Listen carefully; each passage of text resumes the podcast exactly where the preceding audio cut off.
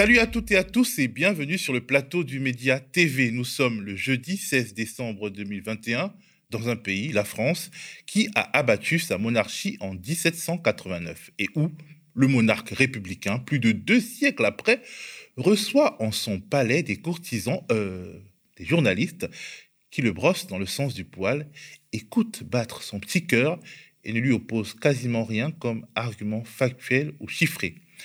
Vous l'avez deviné, je parle d'une interview en différé d'Emmanuel Macron, diffusée hier soir sur TF1. Un Emmanuel Macron, manifestement candidat à sa succession, mais qui refuse de sortir du bois pour faire campagne le plus longtemps dans son costume de président de la République française. Que dis-je? De président de l'Europe. On en parlera bien entendu abondamment aujourd'hui. Nous sommes le jeudi 17 décembre 2021, euh, le jeudi 16 décembre 2021, il est 7h10, la contre-matinale du média, épisode 57, c'est parti.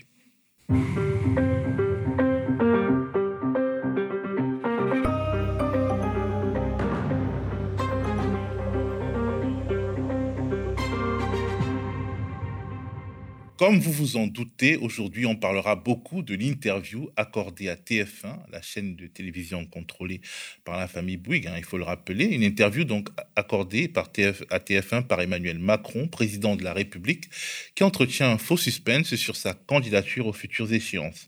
J'en parlerai avec Marion Beauvalet, doctorante et présidente et présentatrice de l'émission Plan B sur Twitch. Marion Beauvalet a regardé ce de bout en bout ce très long plaidoyer qui a souvent viré au monologue et elle l'analysera pour nous. Pour nous, c'est-à-dire aussi pour ceux qui n'ont pas voulu se le farcir de bout en bout ou qui l'ont boycotté. Mais commençons par le commencement, c'est-à-dire la titrologie. L'interview d'Emmanuel Macron sur TF1 a été diffusée à partir de 21h, de 21h10 diront euh, les plus précis. Du coup, les quotidiens ont bouclé avant qu'elle passe à la télé. Les mauvaises langues penseront que TF1 aurait pu envoyer une copie vidéo de ces échanges pour permettre aux confrères de mieux en parler dans leur édition du lendemain. Car on le rappelle, et on le rappellera abondamment, tout cela a été enregistré depuis dimanche dernier. Les journaux ont donc mis autre chose à leur une et ce n'est peut-être pas plus mal. Photos poignantes à la une de Libé, ce sont celles de quelques-uns des 27 exilés qui sont morts dans la Manche le mois dernier. Des jeunes hommes, des jeunes femmes, des enfants beaux, pleins de vie, que leurs proches ne reverront plus. Calais, 24 novembre, un naufrage des visages, titre Libé. Car l'enjeu est là, combattre par la sensibilité et l'esprit de fraternité humaine les opérations médiatiques dont l'objectif est de transformer ces hommes, ces femmes, ces enfants en envahisseurs, en êtres sans valeur dont la mort est nécessaire à la préservation de notre civilisation. Toujours à rebours des obsessions de la droite enzémourisée et de l'extrême droite, l'UMA titre sur ce qui paraissait jusqu'il y a peu une des composantes de la patrie républicaine à la française, le droit du sol. Pourquoi il faut protéger le droit du sol, plaide l'UMA, le quotidien d'inspiration communiste, estime qu'en menaçant la citoyenneté, l'extrême droite, suivie par une droite sans boussole, s'attaque à la République. La mémoire coloniale en procès, titre La Croix, le quotidien catholique consacre deux pages à un procès qui divise les Anglais sur leur passé colonial. C'est le procès de quatre jeunes qui passent en jugement pour avoir déboulonné la statue d'Edward Colston, une personnalité impliquée dans la traite des esclaves. Une statue érigée à Bristol, ville dont Edward Colston a été un bienfaiteur. Ukraine, l'Europe redoute une attaque de la Russie, c'est le titre du Figaro, quotidien contrôlé par la famille Dassault, membre du complexe militaro-industriel français Moscouré, massé 170 000 soldats euh, à la frontière avec l'Ukraine, selon le Figaro. Les unes du Monde et des Échos peuvent tout de même être reliées à la prestation d'Emmanuel Macron sur TF1. La baisse du pouvoir d'achat inquiète l'exécutif, nous explique Le Monde, un pouvoir d'achat qui devait baisser de 0,2% au premier trimestre 2022 en raison de la hausse des prix. Or, Macron a martelé dans son entretien sur TF1 que le pouvoir d'achat de toutes les catégories de la population avait augmenté sous sa présidence. C'est déjà un peu mal parti pour cet argument de campagne. Chômage, feu vert à la dernière réforme Macron, titre les échos pour s'en féliciter bien sûr. Le quotidien économique contrôlé par Bernard Arnault, patron du groupe euh, de LVMH, français le plus riche du monde et soutien de l'actuel chef de l'État, note que le Conseil d'État a validé le nouveau mode de calcul des allocations chômage, un nouveau mode de calcul qui baissera mécaniquement les allocations d'un grand nombre de demandeurs d'emploi, alors même qu'Emmanuel Macron est apparu sur TF1 en homme compassionnel et décidé à combattre les inégalités. Pour avoir une première idée de ce que nos quotidiens ont pensé de la prestation télévisée du président de la République, nous sommes allés sur leur site internet, mis à jour en permanence. Donc, c'est pas pareil qu'un journal qui sort et qui ressort le lendemain. Le Monde note qu'Emmanuel Macron reste flou sur une éventuelle candidature en 2022. On ne transforme pas un pays en cinq ans et je continue de me projeter, a-t-il dit. Cela veut bien dire ce que ça veut dire. Selon Libé, Macron est à fond sur l'autoroute de 2022. Libé qui note que le one-man show présidentiel passe mal auprès de la concurrence, de ses, adversaires presque certains, de dans quelques mois, bien entendu. L'humanité ironise sur son site internet comment, quand on n'est pas encore candidat, occuper la scène de la campagne présidentielle? En la matière, Emmanuel Macron ne manque pas de ressources, explique l'UMA après une conférence fleuve sur l'Europe la semaine dernière, une allocation, une allocution depuis l'Élysée en novembre essentiellement consacrée à ses projets de réforme et la multiplication des visites dans la France des territoires. Le président de la République s'est invité pendant près de deux heures sur TF1 ce mercredi 15 décembre, écrit Le Quotidien, qui note l'irritation de Fabien Roussel, Valérie Pécresse, Yannick Jadot et Jean-Luc Mélenchon, qui ont saisi le Conseil supérieur de l'audiovisuel. Le Figaro en ligne brocarde l'auto-satisfecit d'Emmanuel Macron, se moque des journalistes ravis d'être là et décrit une sorte de fabrique de la spontanéité. De décortiquer toute cette séquence avec Marion Beauvalet, doctorante et présidente, euh, présidente présentatrice de l'émission Plan B sur Twitch. Peut-être que c'est une prophétie, sait-on jamais. Regardons un extrait d'un reportage de Rémi Kenzo Pages que nous diffuserons ce soir, direction Bagnolet, en Seine-Saint-Denis, et plus précisément direction Verdragon, la, la maison de l'écologie populaire qui intéresse beaucoup la presse de droite et d'extrême droite depuis quelques semaines. Verdragon, ce lieu dédié à l'écologie au sein du quartier populaire de Lanou, est géré par Alternativa et le Front de mer est accusé de servir des intérêts communautaristes. Dans le viseur de ses détracteurs, les actions du Front de mer pour une alternative végétarienne dans les cantines ou la mise en place d'une AMAP, une association pour le maintien de l'agriculture paysanne dans le quartier. Pour comprendre ce qu'est ce lieu, Verdragon, qui est l'objet de cette polémique, et pour comprendre ce qui s'y passe réellement, Rémi Kenzo Pages, que nous appelons ici RKP, s'est rendu sur place. On regarde un extrait de son reportage on a euh, l'habitude de dire que euh, ce qui peut tous et toutes nous mettre d'accord, c'est euh, le désastre écologique qui vient parce que, grosso modo, hein, on va tous mourir. Et nous, on sait à quel point c'est faux. C'est-à-dire que si on doit tous mourir, les habitants des quartiers populaires mourront la veille. Quoi. Et les gens qui vivent dans le sud, dans, dans les pays du sud, mourront la veille également, voire même l'avant-veille. Enfin, on sait bien qu'on n'a pas la même capacité d'adaptation selon notre classe sociale, selon notre genre, selon notre couleur de peau. Et donc, ça veut dire à quel point il faut travailler encore plus, en fait, à cette mobilisation autour des enjeux écologistes dans la classe ouvrière, dans les quartiers populaires, auprès des populations non blanches, auprès des femmes, etc., auprès des minorités. Donc il y a un enjeu encore supplémentaire en fait à, se mobiliser. C'est ça qu'on essaie de montrer qu'il y a des inégalités environnementales et qu'il faut donc travailler également à, des enjeux de, de justice, quoi la situation de nos enfants ici à Bagnolet, à Montreuil, en face de l'échangeur autoroutier, c'est que nos enfants respirent mal. C'est qu'ils sont très souvent euh, asthmatiques. C'est qu'ils vont avoir une espérance de vie moindre, notamment due à, euh, aux maladies euh, respiratoires. C'est le fait qu'il y a une surmortalité Covid ici dans le 93 et que c'est notamment lié aux pollutions atmosphériques, etc. Nos enfants, nous-mêmes, enfin la population de manière générale, respirent moins bien à Bagnolet par rapport à Paris, par exemple, alors qu'on est, euh, que ce sont euh, deux villes euh, qui sont voisines. Et c'est là qu'il y a la question de l'inégalité qui se pose. Il y a une minorité de riches qui, aujourd'hui, s'est prouvée, et par ailleurs, aussi la minorité qui pollue le plus la planète. Et en fait, le miroir de ça, c'est que la majorité de la population est aussi la plus appauvrie, mais aussi celle qui subit le plus la pollution qui est émise ou soutenue par les plus riches. Vous voyez? Et en fait, ça, ça a des répercussions très concrètes dans notre vie quotidienne, à commencer par nos quartiers, en fait, par les quartiers populaires et les milieux populaires en général. on parle souvent des premiers concernés. Et donc ici, à Verdragon, on parle de ça. On fait exactement l'inverse de ce que le système veut. On allie les deux questions parce qu'elles sont intimement liées. On les rend tangibles à travers euh, les différentes activités qu'on mène ici. Eu par exemple euh, des conférences qu'on a organisées avec les ouvriers de Grand Puy, donc la raffinerie euh, de Total. La lutte de Grand Puy, c'est 45 jours de grève reconductible contre la, la fermeture des capacités de raffinage de Grand Puy il faut partir des besoins et des réalités des premiers concernés. Les premiers concernés, bah, c'est typiquement les ouvriers de Grand Puy, mais c'est aussi les paysans et les paysannes qui subissent euh, aujourd'hui euh, euh, la mamise des lobbies des pesticides, etc. Et c'est aussi, bien évidemment, nous, ici, dans les quartiers populaires, où en fait on subit la pollution atmosphérique, on subit l'inégalité environnementale à partir de choses très concrètes. Par exemple, comme l'échangeur euh, euh, de la A3, ici à Bagnolet, qui est l'échangeur euh, le plus polluant d'Île-de-France, avec le plus haut grand nombre de véhicules qui passent par jour. Aucune mesure, ou presque pas de mesure d'atténuation de, cette pollution sonore atmosphérique. Donc ça fait des problèmes de santé pour les personnes qui vivent ici, en général dans 93, et pourquoi ce serait comme ça en fait? Pourquoi ce serait comme ça ici euh, et euh, dans les banlieues les plus riches, l'échangeur il est couvert ou euh, à distance des différentes habitations? Ce n'est pas normal. Donc là, ce genre de lieu, il nous sert justement à démontrer que la question écologique, elle nous concerne tous et qu'il faut qu'on s'unisse et qu'on construise ensemble pour pouvoir bah, gagner en fait. Le système tel qu'il fonctionne aujourd'hui, il persiste grâce aux inégalités. Comme je le disais, hein, le racisme, les inégalités sociales et les inégalités environnementales. Les séparer n'a aucun sens. La réalité dans le monde, c'est qu'aujourd'hui, les communautés qui sont les plus affectées par la pollution, par le productivisme, ce sont les communautés racisées, non blanches, euh, ici en France c'est vrai, mais aussi dans le monde.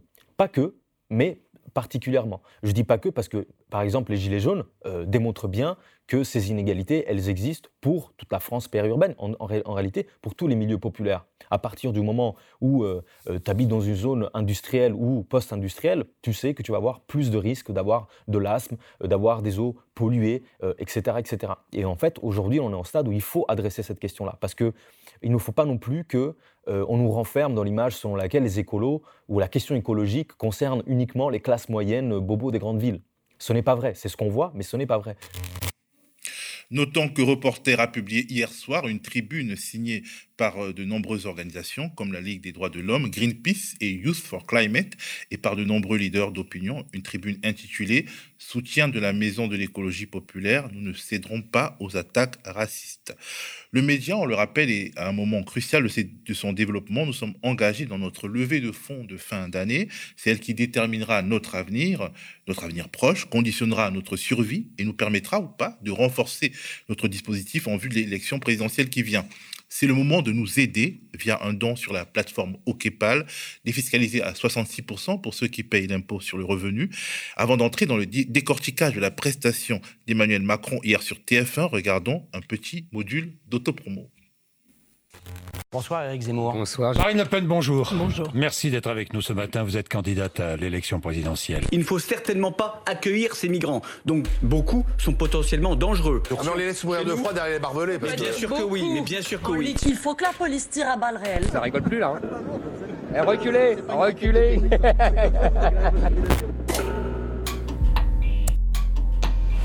Salut à vous les matinaux qui nous regardez en direct. Bonjour à toutes et tous, quel plaisir de vous retrouver. Nous sommes sur le Média TV et c'est l'heure de la contre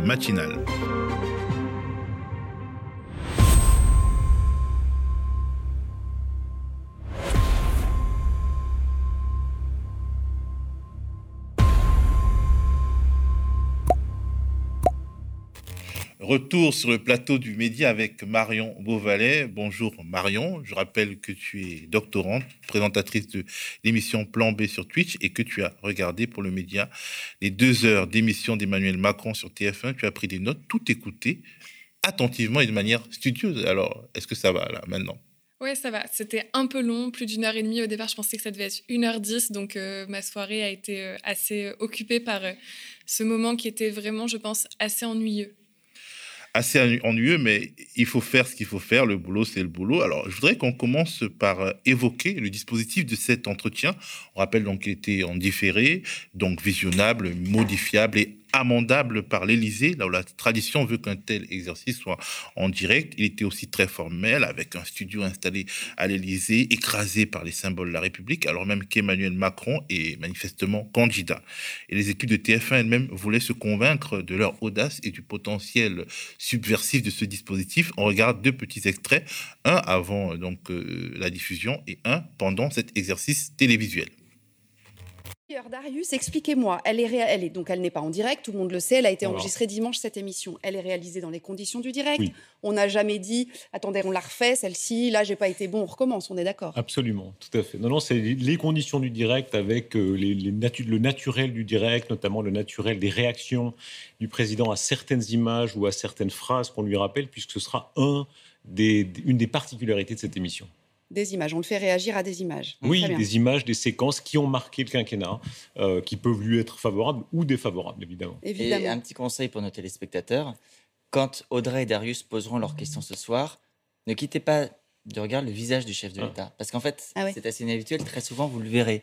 Vous le verrez y compris lorsque lui-même regardera les images et les ah. déclarations, les sons, comme on dit en télévision, dont parle Darius. Ça, c'est assez inhabituel. Ah oui. Et vous lirez également beaucoup de choses à travers son visage, la manière dont il réagit ou la manière dont il met parfois du temps à répondre aux questions qu'Audrey et Darius lui posent, parce, qu'on a parfois une petite seconde ou deux de réflexion, d'hésitation avant d'y aller. Oui, parce que les images en question et les thématiques en question, il ne sait pas trop où vous allez l'emmener, le président. Ah non, non, liberté totale des questions, le, le but c'était parler de tout. Bonsoir. D'abord parce que je pense que c'est utile et que dans ce moment où l'année tourne sur ses gonds, il est bon de voir où, notre pays se trouve. En... Alors, donc, on ne voit pas la partie où euh, la journaliste Audrey euh, Crespo-Mara parle d'une épreuve et même d'une épreuve de vérité, là où de nombreux observateurs ont vu un grand moment de complaisance. Et toi, Marion, qu'est-ce que tu as vu? Bah, Je pense que oui, c'était plus un moment de, grande complaisance que de vérité. Déjà, il y a cette première question qui est le fait que euh, l'entretien était enregistré. on savait depuis plusieurs jours que ça allait tourner, le fait que ce soit enregistré, on pouvait se douter par exemple qu'il n'allait pas parler du coronavirus parce que la situation elle évolue tellement rapidement que euh, on serait plus sur du direct pour aborder ces sujets. Donc il allait parler de choses éminemment politiques avec du coup un format très particulier.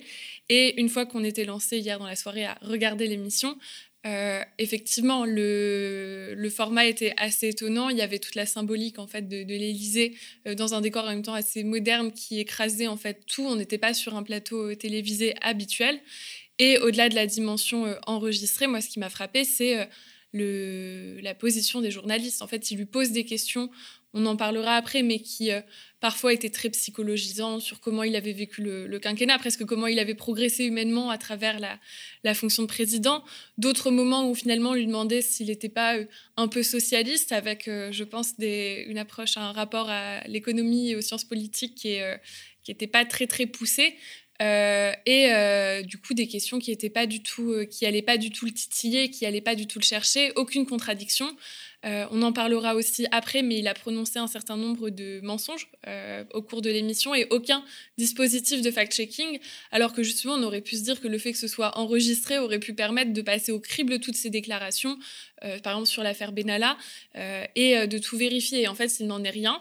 On a juste eu un format, eux, du coup ils nous disent que euh, les questions étaient spontanées, etc. En fait, on n'en sait rien parce que c'était enregistré. Et l'avantage, le mérite de ce format aurait pu être de, vérifier, de passer au peigne fin ce qu'il a dit. Et ça n'a pas été le cas. Justement, euh, j'en parlais, ils auraient pu envoyer euh, par Vimeo ou par un lien privé l'intégralité de, de l'interview aux médias avant pour qu'ils puissent rebondir ce matin sur cette interview, vu que techniquement c'était possible, mais ils se sont bien gardés de le faire. Oui, et je pense que ce choix euh, me fait un peu penser à la position dont on a placé les candidats et les formations politiques, à savoir que finalement on leur a proposé de venir, enfin de débriefer, commenter, euh, on choisit le mot qu'on préfère, euh, l'allocution du, du, président après sur le plateau. Et avec le fait que l'information été gardée secrète finalement très longtemps, on n'a pas donné accès aux médias, aux autres, etc. ce qu'il disait, que c'était pas du tout spontané. Tout le monde s'est un peu retrouvé pris au dépourvu à devoir écouter ce qui se disait alors qu'il aurait pu en être autrement. Et donc on a d'une part du coup les médias euh, qui ont dû attendre euh, la soirée pour pouvoir voir ce qu'il disait, et de l'autre côté les formations politiques qui sont vraiment en fait réduites au stade de commentateurs, alors que en fait bah, Emmanuel Macron, quand on écoute ce qu'il dit aujourd'hui, c'est plus un concurrent, un adversaire politique euh, que une, euh, quelqu'un qu'on, doit commenter, c'est quelqu'un qu'on doit affronter quand on voit ce qu'il dit. En tout cas, Jean-Luc Mélenchon, euh, la France Insoumise, l'Union Populaire et aussi Yannick Jadot de ELV ont refusé de se plier à cet exercice et, ils sont même allés jusqu'à contester cet exercice auprès du Conseil supérieur de l'audiovisuel. Est-ce qu'on peut espérer, à ton avis, demain que des choses pareilles ne se reproduisent plus alors qu'on entre vraiment dans la droite ligne électorale? En tout cas, on devrait, dans une république, on ne devrait pas voir ça. Oui, tout à fait. Le, le, c'est Emmanuel Bompard, je crois, qui a écrit une lettre au, CSA. Il a obtenu une réponse justement demandant à ce que le, contenu de l'interview soit décompté du, temps de parole. Je pense que ça, typiquement, c'est une très bonne initiative. Il y a aussi d'autres formations, d'autres candidats qui l'avaient fait en fait concernant le, temps d'antenne d'Éric Zemmour avant qu'il se déclare candidat. Euh, et euh, le CSA leur a quand même plutôt donné raison et a, mis en garde en fait TF1 sur ce genre de pratique. Ce qu'il a été décidé, c'était que 75% de ce que disait Emmanuel Macron serait euh, compté comme en fait du, temps de parole d'un candidat. Donc, hier sur Sud Radio, François Ruffin euh, a estimé tout simplement que la famille Bouygues et plus généralement l'oligarchie médiatique fait campagne d'ores et déjà pour Macron, euh, leur canasson selon son expression. Euh, c'est peut-être un peu, disons, un peu dur, mais c'est vraiment très très proche de la réalité, d'autant plus qu'en 2017, le rôle des médias mainstream a été très grand dans la montée en charge de la campagne de Macron. Est-ce qu'on va revivre ça? Bah, là, ce qu'on voit, c'est que du coup, effectivement, c'est euh, Martin Bouygues qui euh, semble avoir choisi de mettre euh, en scène une autre personne. Peut-être qu'il va nous proposer un format inédit avec 1h30 de plateau pour chaque candidat. et après, on pourrait en discuter, mais visiblement, ce ne sera pas forcément ça le, le, choix qui sera fait. Et effectivement, en 2017, en fait, le, les médias avaient permis à Macron d'avoir une figure de, de faux outsider euh, et l'avait fait monter en fait en le, plaçant comme une sorte d'enfant prodige qui sortait de nulle part et qui allait tout révolutionner. Euh, on se rend compte cinq ans après que ce, n'était pas le cas. Euh, mais en tout cas, les, médias sur la narration en fait de, la personne, de la campagne, avaient une grande place. Et là, sur ce qu'on voit hier, sur le déroulé, sur la manière dont Macron se positionne, on a l'impression que finalement, on reprend ce qui s'est fait en 2017 et on l'actualise cinq ans plus tard avec un goût étrange pour les téléspectateurs parce que la différence avec 2017, c'est que là, on s'est quand même coltiné 50 Macron. Et ben, en tout cas, c'est important de, bah, se rendre compte un peu du jeu en fait des grands industriels, des grands patrons qui ont des médias. Euh, là, on parle de, de Bouygues, mais on, on, pourrait aussi parler de Bolloré, qui a quand même fait monter en puissance Éric Zemmour pour le résultat qu'on connaît.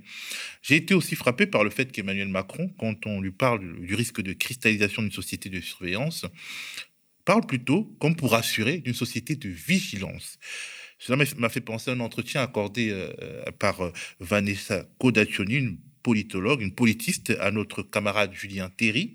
Elle évoquait son dernier livre, dont le titre est justement La société de vigilance, et explicitait ce concept tel que construit par Emmanuel Macron lui-même. On écoute un petit extrait. Vous êtes politiste, c'est-à-dire spécialiste de sciences politiques à l'université de Paris 8. Et vous venez de faire paraître un livre qui s'appelle La société de vigilance, autosurveillance, délation et haine sécuritaire. Et vous prenez pour point de départ, dans ce livre, un discours d'Emmanuel Macron en, octobre 2019, après un attentat à la préfecture de police de Paris.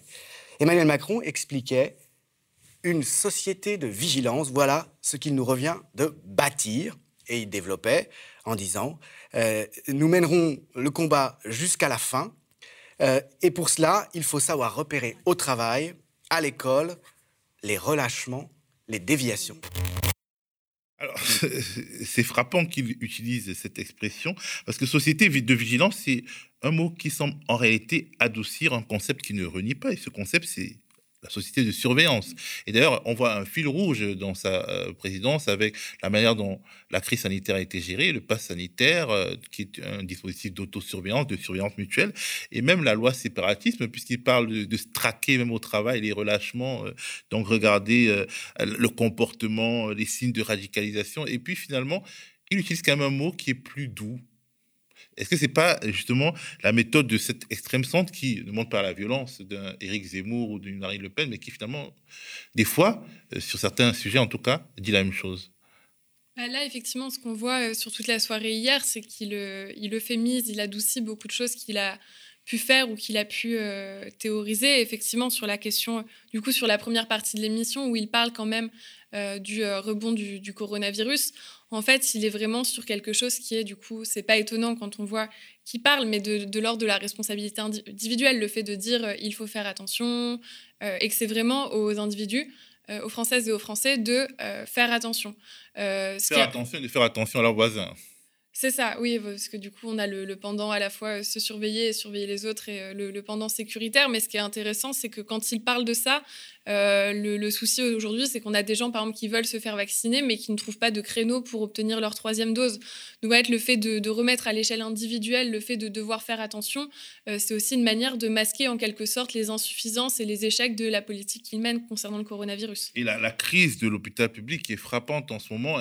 Elle, ne déborde pas sur ce plateau de télévision. On aurait aimé voir un médecin urgentiste, un médecin qui est en face de, cette cinquième vague et justement bah, du mauvais de l'hôpital public avec beaucoup d'infirmiers et d'infirmières qui ont démissionné, avec euh, une sorte de, de, fatigue générale, mais ça, on ne le voit pas.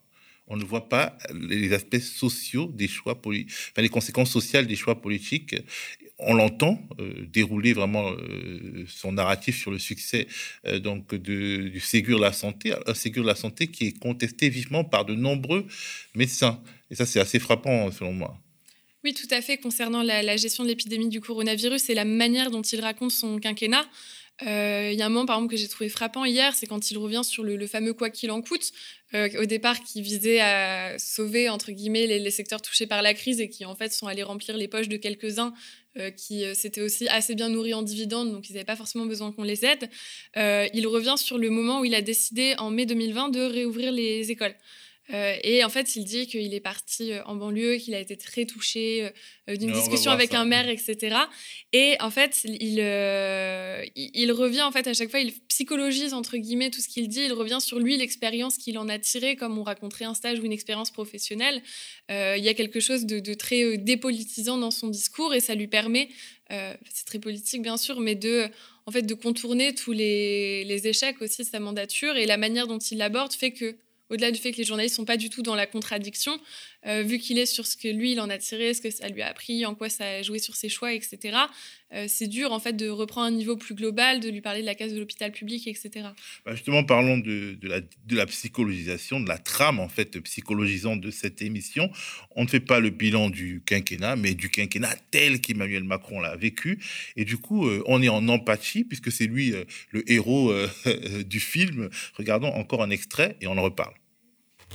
Mais d'abord, une question sur vous. En quoi cette crise vous a-t-elle changé?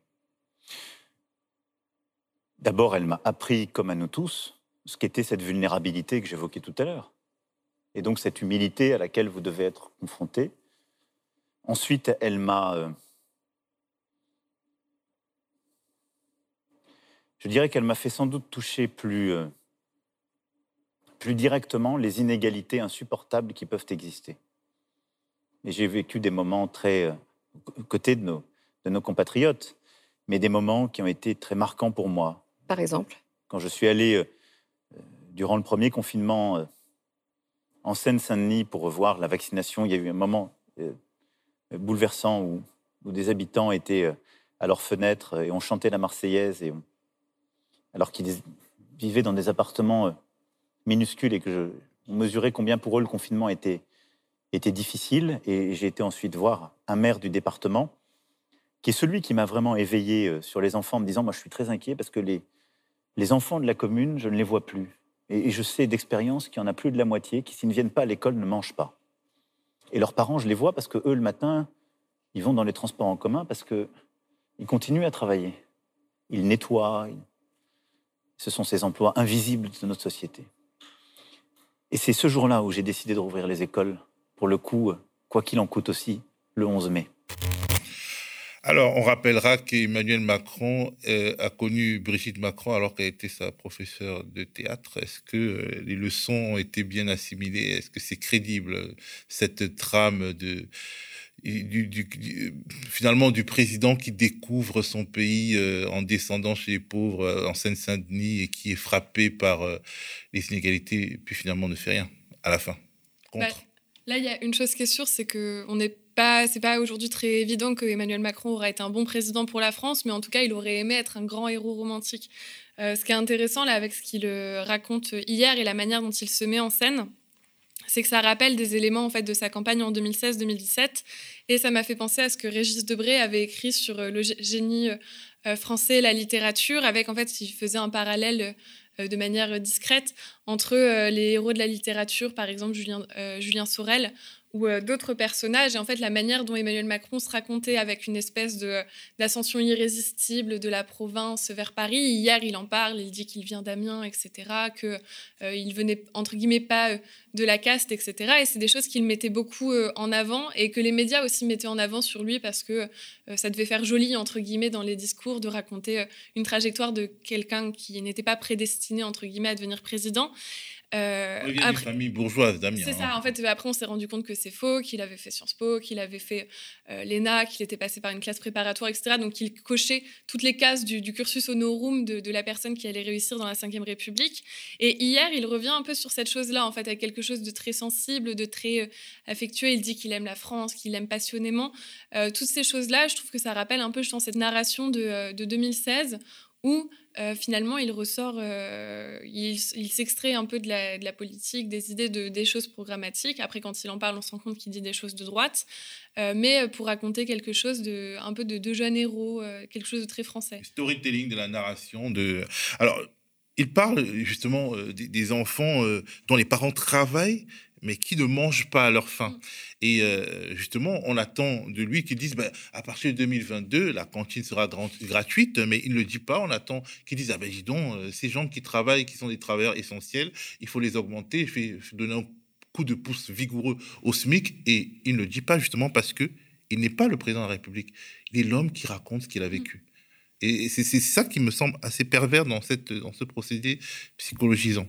Oui, tout à fait. Il aurait pu, euh, par exemple, euh, euh, ses parents qui partaient au travail pendant la crise du coronavirus, il, a eu de nombreuses semaines, par exemple, pour peut-être mettre en place ce que certains appelaient la société du roulement, avec des horaires de départ au travail différenciés pour que tout le monde ne se retrouve pas dans le RER, e dans le métro ou dans le bus au même moment. c'est des choses qu'il n'a jamais faites. Donc, découvrir avec beaucoup de tristesse que oui, des gens ont été en fait en première ligne et ont subi le coronavirus que euh, les familles les plus fragiles qui par ailleurs ont augmenté. Aujourd'hui, on est à 8 millions de personnes en fait qui font la queue pour euh, récupérer euh, de quoi manger parce qu'ils n'ont plus les moyens de se payer à manger. Bah, étonnamment, ça aurait été bien que cette personne qui a découvert la France et qui était par hasard président ait agi pendant la crise. C'était lui qui avait tous les leviers, il ne le fait pas et maintenant il raconte une histoire un peu triste, mais je pense que ça ne dupe personne. Emmanuel Macron, il était touché, donc au fond, peut-être que c'était son chemin de Damas. Est-ce qu'il est devenu un homme de gauche, du moins un homme qui se gauchise depuis la crise du Covid-19. On ne rigole pas, c'est un peu ce qu'on doit déduire euh, de ces échanges avec les journalistes de TF1, LCI, donc Darius Rochebin et Audrey Crespo-Mara. Écoutons un peu euh, un petit extrait. C'est très loin de l'image convenue de Emmanuel Macron, président des riches, le banquier de chez Rothschild, etc. Est-ce que là, il y a eu un moment comme ça où une conscience sociale a grandi? D'abord, je, on a le droit de ne pas être la, caricature, dans laquelle on veut vous enfermer. Et donc, je pense que j'ai jamais été, moi, euh, j'ai jamais été ça. Je, sais d'où je viens.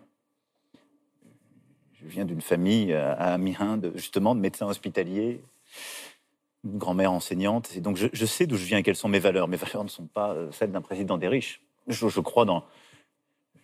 Je, suis ambitieux pour notre pays, je suis pour l'innovation, je suis pour un pays qui est fort économiquement, mais je suis pour un pays juste. Mais c'est vrai que lorsque tant de choses vacillent, que le doute est là, on mesure sans doute encore plus fortement et dans sa chair l'importance de, ces métiers. Donc oui, j'ai appris. Et sans doute que je suis plus, euh, plus sensible à certaines choses que je l'étais avant. Oui, c'est vrai. C'est-à-dire que je pense que, je vais vous dire, je, crois sur l'hôpital et les soignants que ce que je dis en 2018 et l'intuition est, est plutôt juste. C'est-à-dire il faut qu'on arrête avec baisser les tarifs, il faut qu'on change l'organisation, mais qu'on retrouve de l'ambition et qu'on investisse. Mais je pense que je ne mesure pas assez le sentiment d'urgence avant la crise. Vous avez une sorte de marxiste euh, qui est euh, devant vous, il s'appelle Emmanuel Macron. C'est assez frappant que justement euh, le, dispositif nous empêche de politiser les choses. En gros, la casse de l'hôpital public, on n'en parle pas, on parle de lui, on parle de lui tout le temps et, de, et finalement de, sa passion pour la, France modeste, alors que par ailleurs, quand il sort donc de ce pathos, il évoque des mesures que tu as notées qui sont des mesures finalement très dures vis-à-vis euh, euh, de la France d'en bas. Oui, tout à fait. Pendant l'émission, il, il parle de la question des retraites à cinq reprises. Euh, et l'idée est claire. Et d'ailleurs, sur ce qu'il dit, je pense que c'est assez évident qu'il va être candidat à sa propre succession. À savoir qu'il dit qu'il va falloir poser la, question du, du, travailler plus longtemps. Et notamment, il précise vraiment de repenser le travail des seniors. Euh, donc, euh, quand on parle de ça, moi, j'ai du mal à, voir quels sont les, commentaires euh, qui pourraient laisser tendre à ce qu'il serait devenu un Macron de, gauche finalement et que se préparait un homme de gauche pour 2022. Au contraire, là, il y a un, certain nombre de mesures qui sont en pause. pour différentes raisons, notamment parce que je pense que la crise du coronavirus perturbe quand même beaucoup le calendrier. Euh, mais euh, si jamais il est candidat et qu'il venait à être réélu en 2022, euh, c'est très clair. L'une des premières choses qu'il fera, ce sera réformer les retraites. Et ça, ça implique du coup de. Enfin, ça touche des millions de personnes et ça les précarise. Il y a une infographie qui est sortie l'autre jour qui montrait qu'on a 25% des personnes qui meurent avant l'âge de départ à la retraite, avant l'âge de 62 ans. cette donnée-là, elle est, elle est terrible. Emmanuel Macron, il n'en parle pas et au contraire, il veut faire réfléchir à plus travailler les à faire plus travailler les seniors, pardon. Euh, donc ça veut dire qu'il n'a tiré aucune conséquence, qu'il n'y a pas de, vraie orientation sociale finalement dans ce qu'il voudrait faire plus tard. Alors en plus, ce qui est frappant, c'est qu'il y a une sorte de, décalage, de dissonance, de hiatus entre Emmanuel Macron qui parle des personnes dans le 93, des personnes et des, travailleurs essentiels qui, souffrent, qui vont, dont les enfants ne vont pas à l'école, qui n'arrivent pas à bien nourrir leur famille. Et puis, quand il parle de faire travailler les seniors, mais ce sont eux, les seniors sont ces travailleurs donc, euh, euh, qui travaillent dur, qui devront être obligés de trimer encore plus longtemps, qui ne le pourront pas, et donc qui fatalement auront une retraite plus basse parce qu'ils n'auront pas cotisé à 100%. Mais on a l'impression que c'est deux euh, réalités qui, se, ne se rejoignent pas, alors que si elles se rejoignent, et, c'est en fait euh, aussi quelque chose euh, bah, bah, qui, qui, est fait quelque part et qui, qui dépolitise, qui peut aussi, euh, quelque part, euh, profondément irriter, voire euh, révolter. Alors, la crise des Gilets jaunes a marqué fortement le quinquennat par la violence de la répression, les éborgnés, les mutilés, et même la mort de Zineb Redouane, une mamie de 80 ans à Marseille, en fait, qui a été tuée parce qu'elle regardait, enfin, elle fermait ses volets alors qu'il y avait un, un acte des Gilets jaunes à Marseille. Les journalistes du groupe TF1 évoquent cette séquence en partageant l'analyse d'Emmanuel Macron. Ça qui m'a frappé sur l'origine de la violence, c'est-à-dire la foule devenue folle dont parle Emmanuel Macron en se référant à, Victor Hugo. Et lui-même, d'une certaine manière, Emmanuel Macron attribue la paternité de cette crise des Gilets jaunes à François Hollande. On regarde un extrait. Vous n'aviez pas aussi une part de responsabilité dans cette crise des Gilets jaunes, avec comme des allumettes qui ont été allumées avec des décisions comme les 80 km/h, euh, avec la hausse des taxes euh, sur les carburants. Vous aviez des remontées? Vous avez toujours une responsabilité quand vous êtes aux responsabilités. Donc oui, va vous dire que je ne suis pour rien dans, les, dans la crise des Gilets jaunes. Vous avez été sourd donc au premier frémissement de colère? Personne n'a vu arriver une telle crise. Personne. Euh, soyons collectivement honnêtes. Mais je pense qu'il y a eu, à ce moment-là, des erreurs qui ont été faites. C'est-à-dire que la mécanique de l'augmentation du carburant est votée dès 2015. La taxe carbone, etc. Comme c'est voté, on pense que c'est fait. C'est un peu le défaut dans notre pays. La loi est faite, le décret est fait, c'est une vérité. Et on ne s'occupe pas suffisamment, moi je suis obsédé par ça maintenant, du moment où ça arrive dans la vie des gens et qui voit le portefeuille. Et les 80 km/h qui, après, qui tenaient à cœur à bah, votre Premier ministre qui, va toujours dans le même sens, c'est-à-dire qu'on a donné le, pas donné le sentiment, on a pris des décisions qui ont été vécues par nos compatriotes comme étant on ne comprend pas pourquoi ils les prennent, mais ils viennent nous empêcher de vivre. Les 80 km/h, c'était une erreur aussi? Le tout cumulé. Le 80 km/h est une bonne décision pour la sécurité routière. Et tout ce qui a été fait ces dernières années, j'entends les débats qui se trouvent sur ce sujet. Le président Chirac, qui a largement contribué, euh, là aussi, euh, par l'effort qu'il avait fait quand il était président pour réduire le nombre d'accidents de la route, a raison. Les 80 km/h étaient une bonne mesure pour réduire les accidents. Simplement, c'est arrivé sans doute à un moment où nos compatriotes n'ont pas compris cette décision, ou peut-être elle a été, je dirais, appliquée de manière trop uniforme sur tout le territoire. Il fallait sans doute, ce qu'on a ensuite fait, la laisser à chaque département pour l'adapter aux réalités du terrain. Alors, euh, quelque part, c'est la faute de François Hollande qui a eu la crise des Gilets jaunes, puisque c'est en 2015 que euh, euh, la loi sur les carburants est passée. Donc, Emmanuel Macron, finalement, n'est que le réceptacle de la colère, qui, d'une colère qui aurait dû être adressée à François Hollande, si on comprend bien. Oui, et le, réceptacle d'une part, et surtout, c'est que ce qu'il dit à la fin, que ça aurait peut-être pas dû être appliqué comme ça, et encore une fois, que les gens n'avaient peut-être pas compris, ce qui est toujours la manière euh, depuis plusieurs années maintenant, quand un président fait quelque chose et que les gens sont pas contents, euh, c'est pas qu'ils se remettent pas en question, ils n'ont pas forcément tort, c'est que les gens ne comprennent pas, donc il faut être plus pédagogue. En plus, je trouve que c'est quand même assez spécieux la manière dont les journalistes amènent la question des 80 km/h. Le problème, c'est pas les fous du volant, le problème, c'est que quand on descend à 80 km/h dans certaines agglomérations, on augmente le nombre de contraventions et donc l'essence augmente. En plus, on doit se taper des contraventions. C'est ça, c'est pas. Euh, parce que poser la question, genre, il y a des dangereux irresponsables qui veulent aller plus vite alors qu'en en allant plus lentement, il y a moins d'accidents. Je trouve que c'est un peu. Ça aide le président, en tout cas, euh, quelque part. Oui, tout à fait. Un des, grands enseignements des, des, Gilets jaunes, il me semblait que tout le monde l'avait compris très rapidement finalement après le, premier acte, etc. C'est qu'au-delà de la mobilisation, qui est un peu le, catalyseur concernant la question des 80 km, qui pose aussi la question, je comme tu le dis, euh, du fait qu'aujourd'hui, pour beaucoup de gens, la distance entre lieu de vie et travail se rallonge. Donc du coup, ralentir la possibilité de rouler peut-être un peu plus vite, ça fait que ben, on va passer plus de temps au volant, dans les transports avant d'arriver au travail. Donc c'est aussi ces problématiques-là. Et normalement, c'est assez évident aujourd'hui que on a ce catalyseur, qui est la question des 80 km/h, mais qu'autour, on a aussi une demande de dignité, on a une crise sociale profonde. Et là, ce qui est incroyable, c'est que les journalistes arrivent finalement à résumer la question des Gilets jaunes à, euh, d'une part, euh, les 80 km/h, mais de manière très euh, littérale, avec justement en coupant les implications de, du distance, enfin lieu de vie, lieu de travail, etc. en faire quelque chose du coup de très euh, terre, à, terre, Et du coup, de l'autre côté, le fait de dire, surprenez la phrase de Victor Hugo, cette foule qui devient en partie folle. Donc, du coup, une condamnation en fait des, des violences, mais du côté des manifestations, et un mouvement qui serait avant tout lié à la question de, de la route, quoi. Alors que c'est euh, c'est pas ça. Et ce qui est frappant, c'est qu'une fois de plus, euh, la violence de l'État, elle est évacuée. La question des violences policières qui est quand même montée euh, avec cette crise de, des Gilets jaunes, une violence policière qui s'est élargie et, qui ne, s'est pas arrêtée, puisqu'après, on a eu la loi sécurité globale. En fait, cette surenchère, on n'en parle pas. Oui, tout à fait. Il y a un, un moment, j'ai noté, Macron, il explique qu'il définit une sorte de triptyque de ce qu'il voulait être. C'était libérer, protéger, unifier. Euh, du coup, sur le libéré, je pense qu'on a montré que euh, c'est surtout une fragilisation de la, société avec euh, du coup des, personnes plus fragiles qui se retrouvent en danger, par exemple avec la baisse des APL, le fait qu'il veut revenir sur la question des retraites et sur le protéger. Euh, non, enfin, le, quinquennat de Macron, c'est plutôt celui de la mutilation. On a euh, plusieurs centaines de, personnes qui ont été blessées lors des actes des Gilets jaunes. Je parlais de Madame Zineb Redouane qui est morte.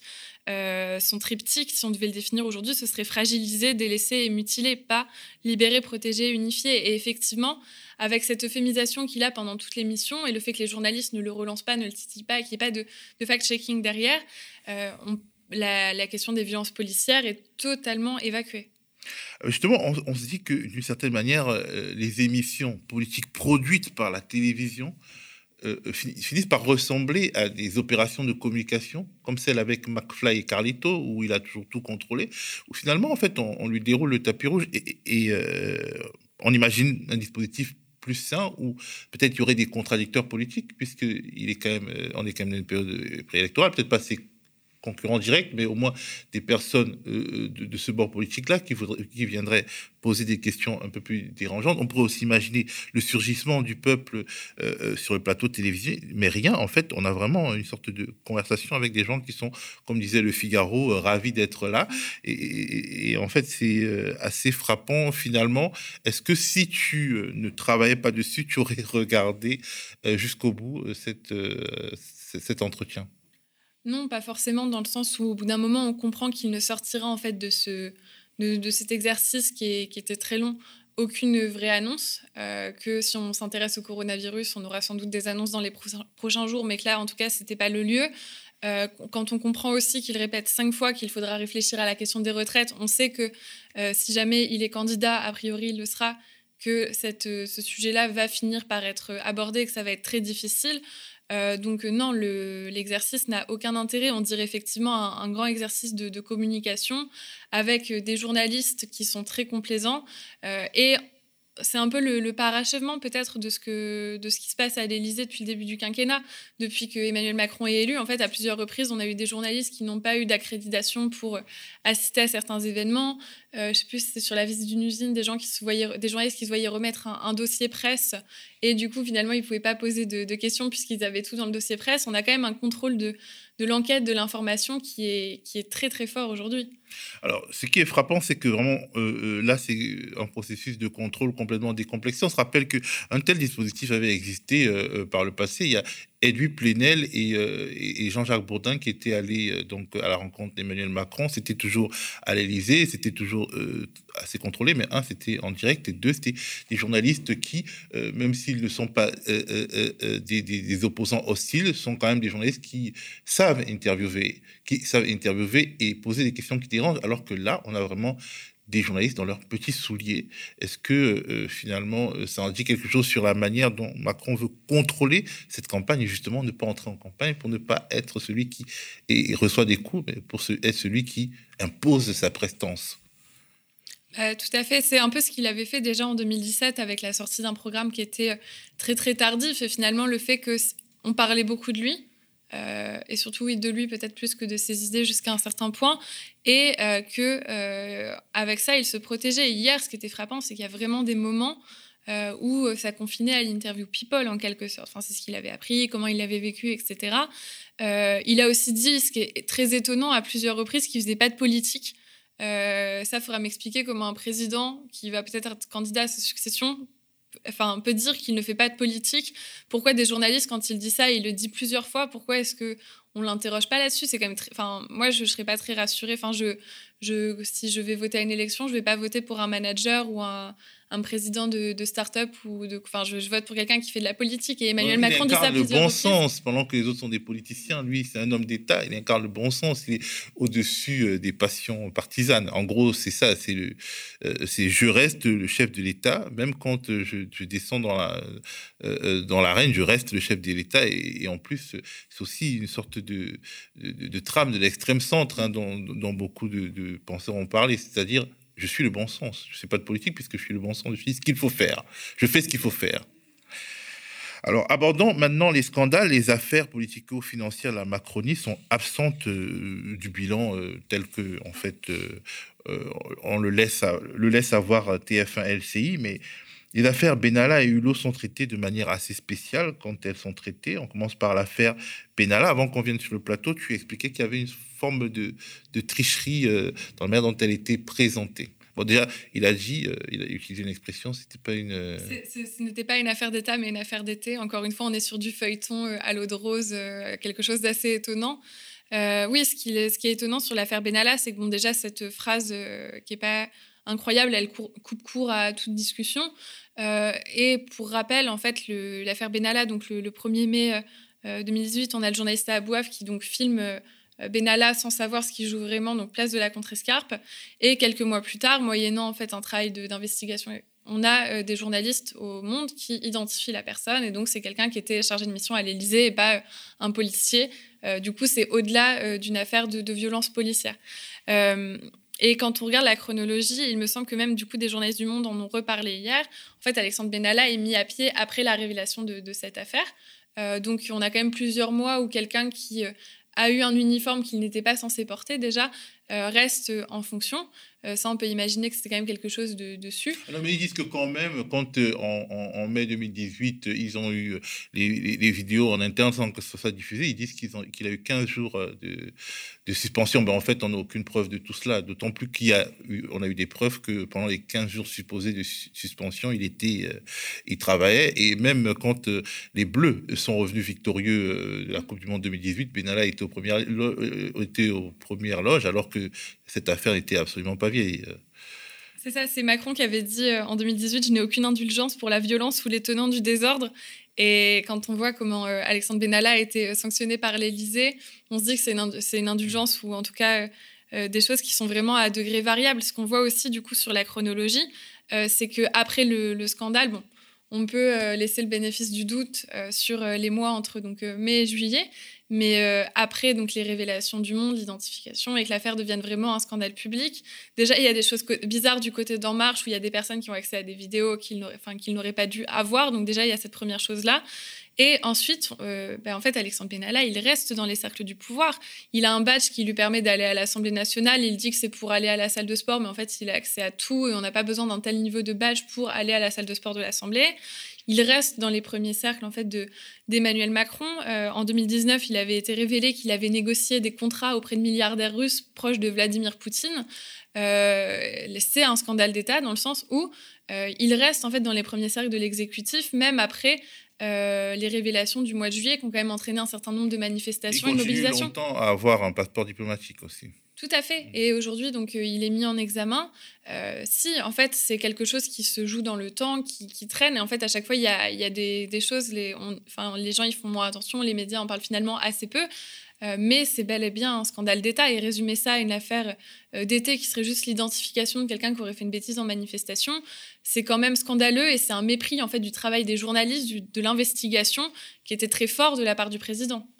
En plus, l'affaire Benalla, ça montre que c'est un système qui déraille. Et quand ce système déraille, il y a toujours des personnes qui protègent la personne qui a déraillé, puisque euh, complément d'enquête a révélé que Mimi Marchand, qui est une bonne amie du couple Macron, qui est au service du couple Macron, a cornaqué Alexandre Benalla au pire euh, des moments, notamment au moment où il y avait un coffre qui euh, était chez lui, on n'arrivait pas à entrer chez lui, mm. le coffre disparaissait, etc.